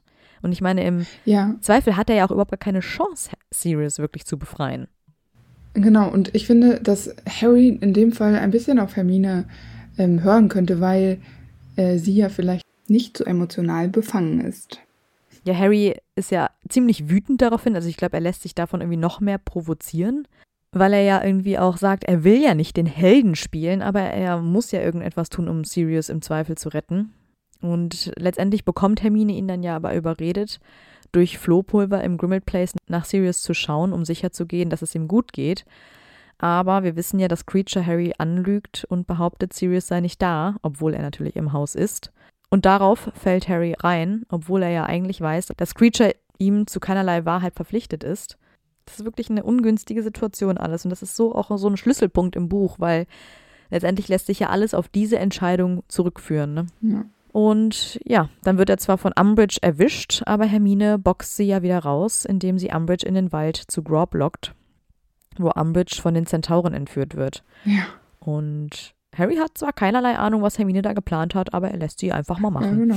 Würde er sie häufiger mal machen lassen. Ja, Auf dem Weg aus dem Wald treffen sie dann ja auf Ron, Ginny, Neville und Luna, äh, die dann diesem Inquisitionskommando da entkommen konnten. Harry will dann ja alleine ins Ministerium äh, gehen, aber seine Freunde bestehen darauf, Harry zu helfen. Ja, ich meine, Harry hat irgendwie auch echt nicht so eine große Wahl. Doch sobald sie dort sind, merkt Harry ja auch, dass es gar nicht so leicht ist, den Weg letztendlich zu finden, den er ja nur aus dem Traum kennt. Denn der Raum mit den Türen, der dreht sich ja die ganze Zeit und er weiß eigentlich auch diesen genauen Weg gar nicht. Und dann lässt er sich ja auch noch von diesem Bogen so ablenken, hinter dem er und Luna ja die Stimmen hören können. Genau. Das ist ja auch echt ein bisschen spooky. Und letztendlich ist es ja auch nur der Gedanke an Sirius, der ihn davon lösen kann, weil er sich ja daran erinnert, dass Sirius halt seine Hilfe braucht. Schließlich finden sie ja dann doch die richtige Tür und stellen dann fest, dass Sirius gar nicht da ist. Und ich denke, dass Harry dann bewusst wird, dass Hermines Verdacht, von dem wir eben geäußert hatten, äh, richtig war und quasi eine Falle ist. Und äh, Ron bemerkt dann, dass auf einer von diesen Kugeln äh, Harrys und auch Voldemorts äh, Name steht. Harry kann die ja dann tatsächlich auch anfassen. Und Augenblicke später hört er dann schon, wie Lucius Malfoy ihm befiehlt, es, äh, diese Kugel da rauszurücken. Es entsteht daraufhin ja ein wilder Kampf und Harry wird wahrscheinlich jetzt erst klar, in welche Lage er seine Freunde gebracht hat. Und Hermine wird von Dollarhoffs Fluch zum Beispiel erwischt und Harry hat richtig Angst, dass sie tot ist und möchte ja auch, dass Neville mit Hermine flieht und Hilfe holt, weil Harry die anderen ja noch finden muss. Also auch da wieder hat er so ein Rettungsding. Er findet die anderen zwar, aber sie kommen, können sich gar nicht loseisen von diesem Kampf und Harry hält ja die ganze Zeit die Prophezeiung fest, er will sie auf gar keinen Fall den Todessern überlassen. Aber als Bellatrix Neville foltert, da ist er gewillt, sie Lucius zu geben. Aber in diesem Moment kommen ja die Ordensmitglieder zur Rettung. Äh, Sirius weist Harry dann an, er solle Neville und die Prophezeiung nehmen und weglaufen. Und als Harry versucht, Neville zu packen, rutscht ihm die Prophezeiung aus der Hand und zerschellt am Boden. Immerhin erscheint ja aber Dumbledore. Sirius duelliert sich dann äh, mit seiner Cousine, die ihn dann schockt und er durch diesen Torbogen fällt und dann stirbt. Und Harry will natürlich sofort zu ihm rennen, aber Lupin hält ihn auf. Ja, Harry kann es einfach nicht akzeptieren. Er wartet ja auch irgendwie, dass Sirius wieder herauskommt und sich nur versteckt hat. Ja. Er will es einfach nicht wahrhaben und ich finde auch diese Szene im Film richtig schrecklich. Ja, die ist schlimm. Boah, ganz, ganz schlimm. Also gut schlimm. Das haben wir, glaube ich, schon ein paar Mal gesagt, aber es ist halt, genau. Also gut Ja. gemacht, aber sehr emotional. Ja, und für Harry ist das natürlich das Schlimmste, was passieren könnte, weil jetzt hat er quasi seine letzte verbleibende Familie verloren. Also zumindest emotionale Familie, ja. Also die Dursleys sind vielleicht mehr Familie als äh, Sirius, aber Das zählt nicht. genau. Ja, Harry will sich natürlich rächen und er stützt sich auf Bellatrix, weil er sie töten will. Aber das ist ja gar nicht so leicht, denn so ein Todesfluch muss man natürlich so meinen. Und das tut Harry wohl nicht, denn als er zum Beispiel Crucio benutzt, da schreit Bellatrix zwar kurz, aber sie erleidet halt nicht wirkliche Qualen. Ja, sie krümmt sich ja auch nicht, fällt ihm auf. Also er kennt ja diesen Fluch und er weiß, was der ausmacht. Das hat bei ihr nicht so die Wirkung. Gar nicht. Ja. Ja, Harrys Triumph ist noch so ein bisschen, dass die Prophezeiung ja kaputt gegangen ist. Genau. Und darüber ist Bellatrix ja überhaupt nicht äh, glücklich. Ja, während sie noch ihren hysterischen Anfall da auslebt, äh, trifft ja auch Voldemort ein und greift Harry auch sofort mit dem Todesfluch an. Und äh, Harry ist so leer, dass er sich ja gar nicht so zur Wehr setzen kann und will. Sein Zauberstab hängt quasi einfach nur zu Boden. Und ich glaube, dass Harry in diesem Moment tatsächlich bereit gewesen wäre, alles loszulassen, nur damit das, der Schmerz aufhört. Dann wird Harry aber von einer der Statuen in, äh, in, diesem, in dieser Halle äh, gerettet, denn Dumbledore ist nun auch eingetroffen und beschützt Harry mit äh, diesem Zauber der Statue. Und dann beginnt ein Duell von Voldemort und Dumbledore. Ja, das geht so lange, bis Voldemort von Harry Besitz ergreift und Harrys Narbe brennt daraufhin so stark, dass er es kaum noch erträgt. Und Voldemort spricht auch aus Harrys Mund und befiehlt Dumbledore, ihn doch jetzt zu töten. Und weil Harry darüber nachdenkt, dass wenn er stirbt, dass er dann ja wieder bei Sirius ist, da überkommen ihn Gefühle und halt diese Sehnsucht und die kann Voldemort überhaupt nicht Mhm, ertragen genau. und er muss Harrys Körper wieder verlassen und fliehen. Genau. Und Dumbledore schickt Harry dann Büro. Das klassische Harry-Dumbledore-Gespräch natürlich, das darf nicht fehlen. Ja, obwohl jetzt irgendwie ja alles vorbei ist, fühlt Harry sich total schuldig, dass Sirius tot ist, denn schließlich mussten die Ordensmitglieder ja überhaupt erst ins Ministerium zur Rettung kommen, weil Harry sich und die anderen dort hergebracht hat und sie seinetwegen in Gefahr waren. Und alles nur, weil er auf Voldemorts List reingefallen ist und seinen Geist nicht verschlossen hat. Und die Schuld befällt Harry wie ein gewaltiger Parasit. Und dass Dumbledore erklärt, dass Harry ja nie die ganze Wahrheit wusste über die Narbe und durch diese entstandene Verbindung zu Voldemort. Das hilft Harry in dem Moment ja eigentlich auch nicht weiter. Da dachte ich mir so, gut, Dumbledore, dass du in diesem Moment, wenn dieser Junge so emotional aufgeladen ist und gerade so einen Verlust erlitten hat, ähm, jetzt dieses Gespräch angebracht ist, in Mhm. dem du sagst, ja, aber eigentlich, also Dumbledore nimmt dann ja die Schuld auf sich und sagt, ja, das war meine Schuld, dass Sirius gestorben ist. Wenn du mehr gewusst hättest, hätte, dann dachte ich mir so, das hilft Harry jetzt halt gar nicht weiter. Ja. Das hätte man vorher machen müssen. Das ist ja die Frage, die wir uns am Anfang gestellt haben. Ne? Hätte man Harry mehr Informationen zukommen lassen müssen. In dem Fall wäre es vielleicht gut gewesen. Jetzt zeigt Dumbledore zwar Verständnis, aber Harry ist einfach viel zu wütend auf Dumbledore. Aber genau das empfindet Mhm. Dumbledore ja als Harrys größte Stärke, diese Gefühle, die er eben hat. Und das ist ja auch das, was Harry an diesem Abend wieder mal bewiesen hat, denn diese Gefühle, die er gefühlt hat, haben Voldemort ja aus ihm vertrieben. Ja. Aber jetzt führt das einfach nur dazu, dass Harry Dumbledores Büro quasi zerstört. Er will einfach nur noch, dass es aufhört und er will diese Gefühle auch einfach gar nicht mehr haben. Aber Dumbledore schließt ihn ja sogar ins Büro, im Büro ein. Und obwohl es Harry auch eigentlich egal ist, was Dumbledore zu sagen hat, hat er ja auch eigentlich keine andere Wahl, als zuzuhören. Dumbledore hatte ja irgendwie die ganze Zeit schon die Vermutung, dass sich so ein Schatten von Voldemort hinter Harrys Augen regt, aber er hat es ihm nie gesagt. Und Dumbledore hat Harry ja versucht zu schützen, indem er diese Distanz zu ihm warte, aber das war halt eben dieser große Fehler. Ja, seinen Freunden erzählt Harry natürlich wieder nichts von diesem Gespräch und auch nichts davon, dass er die Prophezeiung letztendlich doch kennt. Und allgemein hält er die Gespräche nach Sirius Tod sehr oberflächlich. Er meidet ja auch seine Freunde und immer wenn er in Gesellschaft ist, da will er lieber alleine sein und wenn er alleine ist, will er doch lieber in Gesellschaft sein und keiner kann ihm eigentlich so wirklich helfen. Er ist mit seiner Trauer ja auch ziemlich allein und lässt auch irgendwie keinen daran teilhaben. Und er spürt einfach nur diese Wut in sich, die er nicht so wirklich rauslassen kann. Er fühlt sich sehr fern von allem und vor allem missverstanden. Zu guter Letzt trifft er ja dann auch noch auf Malfoy, der ihn jetzt natürlich noch mehr hasst als vorher für das, was Harry Lucius angetan hat. Also er hat ihn ja auffliegen lassen. Und ähm, bevor es zu einem Duell kommen kann, weil die beiden Hitzköpfe hatten schon so die Zauberstäbe im Anschlag, äh, mischt sich Snape ein und der will gerade Harry noch Punkte abziehen, aber Gryffindor hat zu diesem Zeitpunkt keine Punkte mehr übrig. Ist in, in diesem Schuljahr nicht so gut gelaufen für Gryffindor.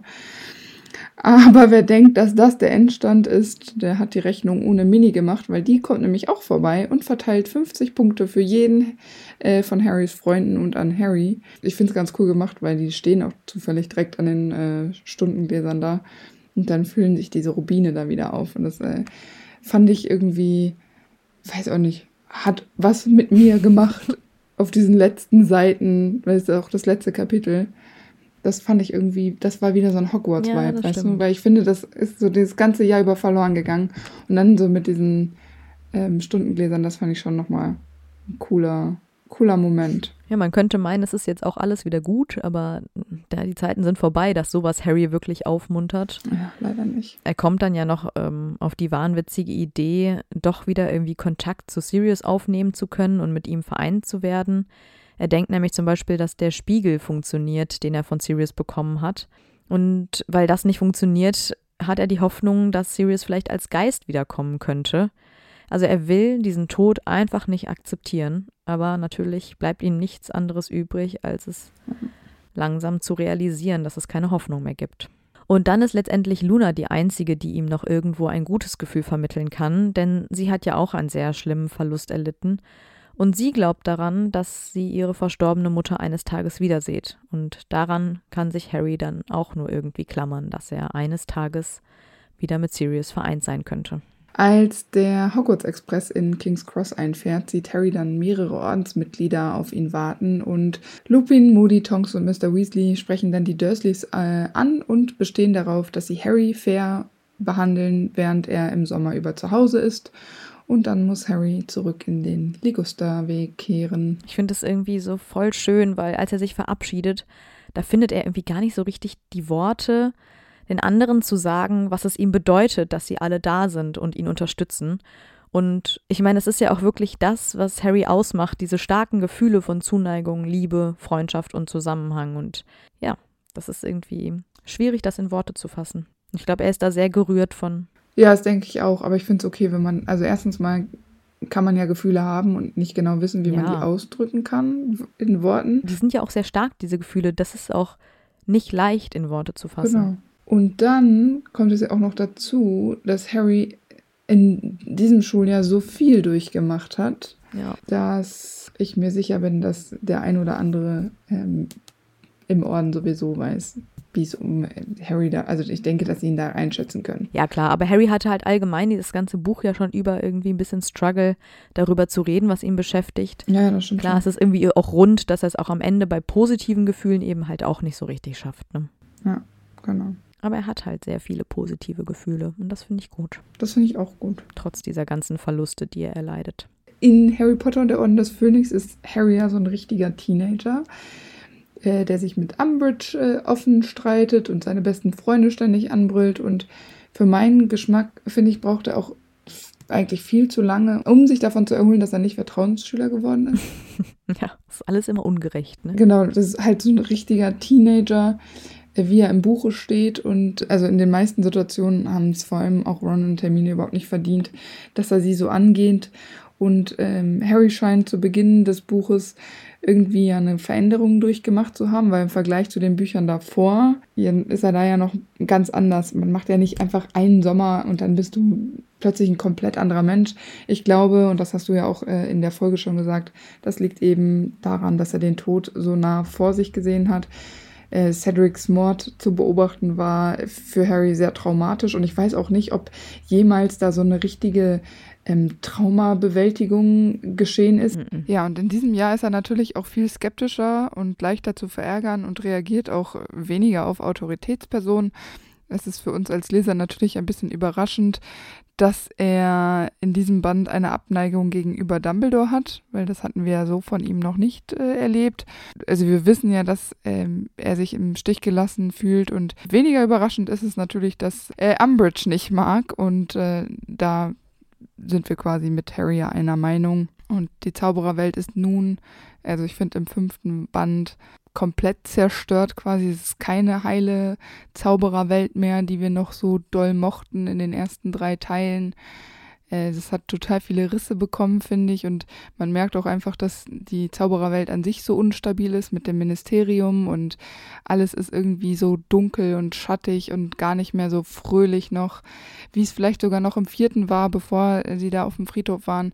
Und ähm, Harry ist schon lang nicht mehr der Junge, den wir im ersten Band kennengelernt haben. Hm. Das ist auch ein bisschen traurig, finde ich, wenn man, jetzt wo ich das so ausgesprochen habe. Das ist anstrengend. Harry Ja. mochten wir im ersten Band ja doch noch eigentlich sehr gerne. Und jetzt ist er halt so ganz anders und das ist halt, weil ihm so viel Schlimmes widerfahren ist. Das stimmt. Das Buch ist halt gespickt von Rebellion gegen das System und Harry ist ja quasi der Anführer dieser Rebellion. Und natürlich hat er viele Bürden und Hindernisse. Er hat natürlich ein schweres Schicksal, das ist ja ganz klar. Aber ich finde, er geht teilweise so mies mit seinen Freunden um. Dabei müsste er eigentlich so dankbar sein. Und das zeigt er ja erst, wie gesagt, am Ende. Weil die beiden stehen eigentlich zu 100 Prozent hinter Mhm. ihm, aber er macht ihnen ständig Vorwürfe, dass auch sie denken würden, er sei bescheuert und würde lügen und so. Und die mögen ihn, obwohl er so zu den beiden ist. Und das ist ja auch nicht selbstverständlich. Ich meine, gut, es ist halt eben die Pubertät, was will man machen? Es ist total. Aber ich muss einfach sagen, das Buch ist mir irgendwie im Allgemeinen einfach zu negativ. Das stimmt. Die Höhen, die es gibt, die reichen mir nicht und ich bekomme irgendwie selbst immer schlechte Laune, wenn ich diese Ausbrüche von Harry lese. Es ist einfach traurig mit Sirius, muss man einfach sagen. Ja, das war's schon mit unserer Folge zu Harry. Wir haben uns aber eine neue kleine Rubrik überlegt. Und die heißt Eulenpost. Und wir möchten jetzt gerne jede Folge einen Kommentar von euch vorlesen, von verschiedenen Plattformen. Wie zum Beispiel von Instagram, Apple Podcast, Let's Cast oder auch YouTube. Genau, da würden wir kurz auf euren Kommentar eingehen, weil ihr schreibt so unglaublich viel und ihr wünscht euch auch immer von uns gegrüßt zu werden, aber das schaffen wir natürlich jetzt nicht bei jedem. Aber vielleicht habt ihr ja auch Glück und landet mal bei uns in der Eulenpost. Der Kommentar von dieser Folge ist von Apple Podcast und zwar hat den Berli16 geschrieben. Und Berli sagt, der Podcast ist mega, super, cool, toll, whatever. Hoffe, ihr lest das. Ich habe eine Frage. Warum ist Harry Halbblut? Seine Mutter Lily ist doch in Hogwarts gewesen und kann zaubern. James genauso. Vielleicht habt ihr das schon mal erklärt und ich habe es vergessen. Wäre nett, wenn ihr die Frage beantworten könntet. Nochmal, macht weiter so. Vielen Dank für den lieben äh, Kommentar und deinen Support. Zu deiner Frage, äh, ich finde das auch mal ein bisschen verwirrend. Ich finde, dass das auch gar nicht so gut gelöst ist, ehrlich gesagt. Nee. Aber ähm, Harry ist nur deshalb Halbblut, weil seine Mutter Muggelgeborene ist. Also das Blut von ihr ist ja nicht zauberermäßig genetisch bedingt. Man muss es halt wirklich auf das Wort, was es ist, beschränken. Es geht um die Blutreinheit, also wie Mhm. rein ist das Blut. Und in den Augen von den Zauberern ist eben Lillys Blut komplett unrein, weil sie halt gar kein Zaubererblut in sich hat. Genau. Und sobald ein Reinblut wie James sich mit einer Muggelgeborenen wie Lily paart, kann dieses Kind schon kein Reinblut mehr werden, Genau. weil Harry natürlich auch das Muggelblut sozusagen seiner Mutter trägt und damit ist das Blut verunreinigt, in Anführungsstrichen natürlich, weil für uns Ja. macht das ja keinen Unterschied, aber so funktioniert eben dieser Blutreinheitsgedanke. Und das ist, finde ich, auch ein bisschen absurd, weil letztendlich diese Blutreinheit, die ist ja eigentlich vom Aussterben bedroht, weil Genau. inzwischen ist es ja so normal, ein Halbblut auch zu sein, dass es ja eigentlich völlig absurd ist. Und du kannst, wenn du einmal ein Halbblut bist, können deine Kinder ja nie ein Reinblut werden. Also egal, ob Harry jetzt noch 50 Generationen hat, einmal verunreinigtes Blut ist immer verunreinigtes Blut. Völlig bescheuert. Was ja total bescheuert ist, weil Lilly oder alle ähm, Muggelgeborenen, wie ja auch Hermine, trotzdem 100% äh, Ja, Hexen mega. sind. Das Ja. hat ja nichts zu bedeuten. Genau, deshalb, ähm, es, ich glaube, das ist einfach nur diese eingeschränkte Sichtweise der Zaubererwelt, die da irgendwie auf Traditionen und irgendwas komischen Stolz haben, der total unbegründet ist. Und ähm, ich würde sagen, aus unserem Blickwinkel hat, gibt es keinen Blutstatus. Entweder du bist Nee, ein, eine Hexe oder ein Zauberer oder du bist ein Muggel und alles ist okay. Und das Blut hat überhaupt nichts mit der Zauberfähigkeit zu tun. Auf jeden Fall nicht. Genau. Wenn ihr Lust habt, auch mal in unserer Eulenpost zu landen, dann schreibt uns fleißig Kommentare auf allen möglichen Plattformen. Wir freuen uns auf jeden Fall. Und wir lesen das tatsächlich immer. Ja. Also wir, ich, uns entgeht fast nichts. Wir schaffen es nur nicht auf allen Plattformen immer aktiv ähm, zu antworten, wo man eben auch antworten kann. Das wird irgendwie immer mehr. Also wir lieben das natürlich, Genau. dass ihr da so fleißig und aktiv seid, aber es, dadurch, dass es immer mehr wird, schaffen wir, kommen wir da einfach gar nicht mehr so hinterher. Also nehmt es uns nicht böse. Wir haben ja auch bei vielen Plattformen gar nicht die Möglichkeit, direkt zu antworten.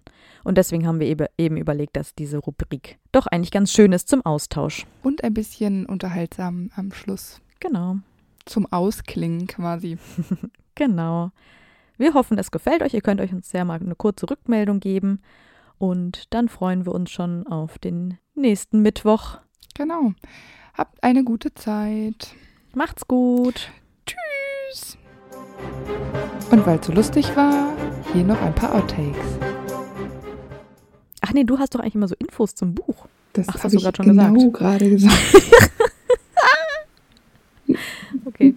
ähm, dann fange ich einfach mal an. Ähm, bla bla. Und das ist ja irgendwie auch so ein bisschen blödes Timing. Äh, Ti- Timing. Ähm, bla bla. Es stellt. Hä, Was? Achso. Ähm, bla bla. Wie konnte das passieren? ähm, bla bla. Ja, ich habe noch geschrieben, dass Hagrid jetzt den Unterrichter macht und Umbridge. Hä? Hagrid macht Unterricht? Ja, der. Hagrid ist nicht da. Welchen Unterricht? Der ist doch gar nicht da. Hä, was habe ich denn hier geschrieben? Ich habe hier geschrieben, Dumbledore erklärt nun, dass Hagrid den Unterricht für Pflege, pflegemagischer Geschöpfe übernimmt. Du bist Was? im falschen Jahr. Aber im nächsten Satz steht bei mir, und dass Umbridge den Verteidigungen gegen die Dunkel... Das heißt, ich bin eigentlich schon im richtigen Jahr. Ich weiß auch nicht, was ich da gedacht habe. Wahrscheinlich habe ich nur Hagrid gelesen, dass Hagrid ersetzt wird durch raue Pritsche. Und da dachte mir so, Hagrid, das Pflegemagischer Geschöpfe, das passt nämlich. habe ich schon mal gehört. Ups. Ja, manchmal denkt man sich doch auch, ne? In diesem Fall sollte ich mal nicht vorlesen, was da steht. ähm, bla bla. Ich bin jetzt flups die Wups bei Cho, die mit ihm sprechen will. Bisschen random irgendwie plötzlich. Ähm, bla bla. Es gibt kein. Zu tätigen. Es gibt kein Und. Ja, wie immer, ne? Hier steht auch kein und, aber manchmal denke ich mir so, vielleicht kann ich diesen Satz richtig cool mit so einer Conclusion noch beenden. Kann ich nicht. No conclusion. No. Ähm, bla bla. Ah, da hast du quasi ein ganzes Kapitel übersprungen, aber ist nicht schlimm, das können wir ruhig weglassen. Was habe ich denn über- übersprungen? Ich kann mich schon. Äh. Sirius ist noch mal kurz im Feuer. oh ja, okay, das hat mich wirklich überhaupt nie interessiert. Ähm, bla bla. Soll ich das mal machen? Bitte. Danke. ähm, bla bla. Ich bin mal kurz, wo bin ich denn gerade? Ähm, bla bla. Harry, so ein kleiner Rebell. Harry, der Rebell. Ähm, bla bla. Blöd gelaufen. Ja, manchmal möchte man noch so einen Abschluss sagen, so eine richtiger Conclusion und es Ja. kommt nichts. Ja, ist doof gelaufen. Ja, gut. Ja, wirklich blöd gelaufen einfach. Ähm, bla bla. Hast du wieder Darmumhang gesagt? Was habe ich da nochmal? Da gab es schon mal das. Da hast du immer Tarn Ja. Unhang gesagt. Nein, weil ich, warte, Tarnumhang. Weil ich dieses Tarnumhang nicht sagen kann. Bei mir ist das Tarnumhang. Tarnumhang. Ähm, das ist super langweilig. Ich lasse lass mir das Ja, einfach weg. das habe ich nämlich auch alles weggelassen. Ja, du hast komplett recht gehabt. Ähm, bla bla. Bei mir wird Harry durch Ginny ersetzt. Im Quidditch. Das ist Ginnys Bier. Das ist Ginnys Butterbier. Es rutscht flutschig. Ähm, bla bla. Das war ein Cliffhanger. Ja, aber total. Sogar so ein Cliffhanger, dass ich, obwohl ich das Buch kenne, nicht checke, was du meinst. Nicht schlimm. Oh, da bin ich ja mal gespannt. Was kommt gleich? Ich werde es dir Ähm, verraten. Ja, ich, ich hoffe doch. Ähm, bla bla. Harry dann am Ende mit Cho Chang alleine und äh, im Raum der Wünsche. Und äh, Cho. Nee, in Hogwarts. Hey. Es kommt alles anders, als man denkt. Oh, Harry und Joe machen Sleepover in Hogwarts alleine. Ähm, bla bla. Dass sich sein Körper so ganz glatt und kraftvoll anfühlt und er ist eine Sch Sorry. Ich wusste nicht, dass das ein Teil ist, den man witzig findet. Ja, ich musste mir irgendwie vorstellen, er fühlt sich glatt und stark. Wenn man Nee, jetzt nicht weiß, dass er Nagini ist, denkt man so wie so ein gut rasierter Herkules. Deshalb kommt ja jetzt direkt der Satz, weil er eine Schlange ist, die auf einen Mann zuschlängelt. Okay, sorry.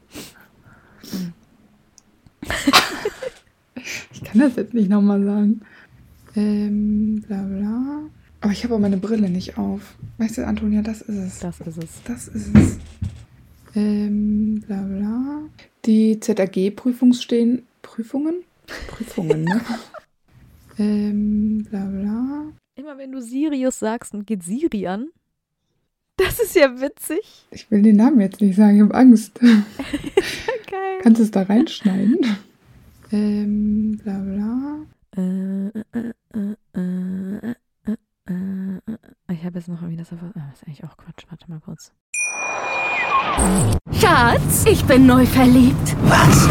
Da drüben. Das ist er. Aber das ist ein Auto. Ja, eben. Mit ihm habe ich alles richtig gemacht. Wunschauto einfach kaufen, verkaufen oder leasen. Bei Autoscout24. Alles richtig gemacht.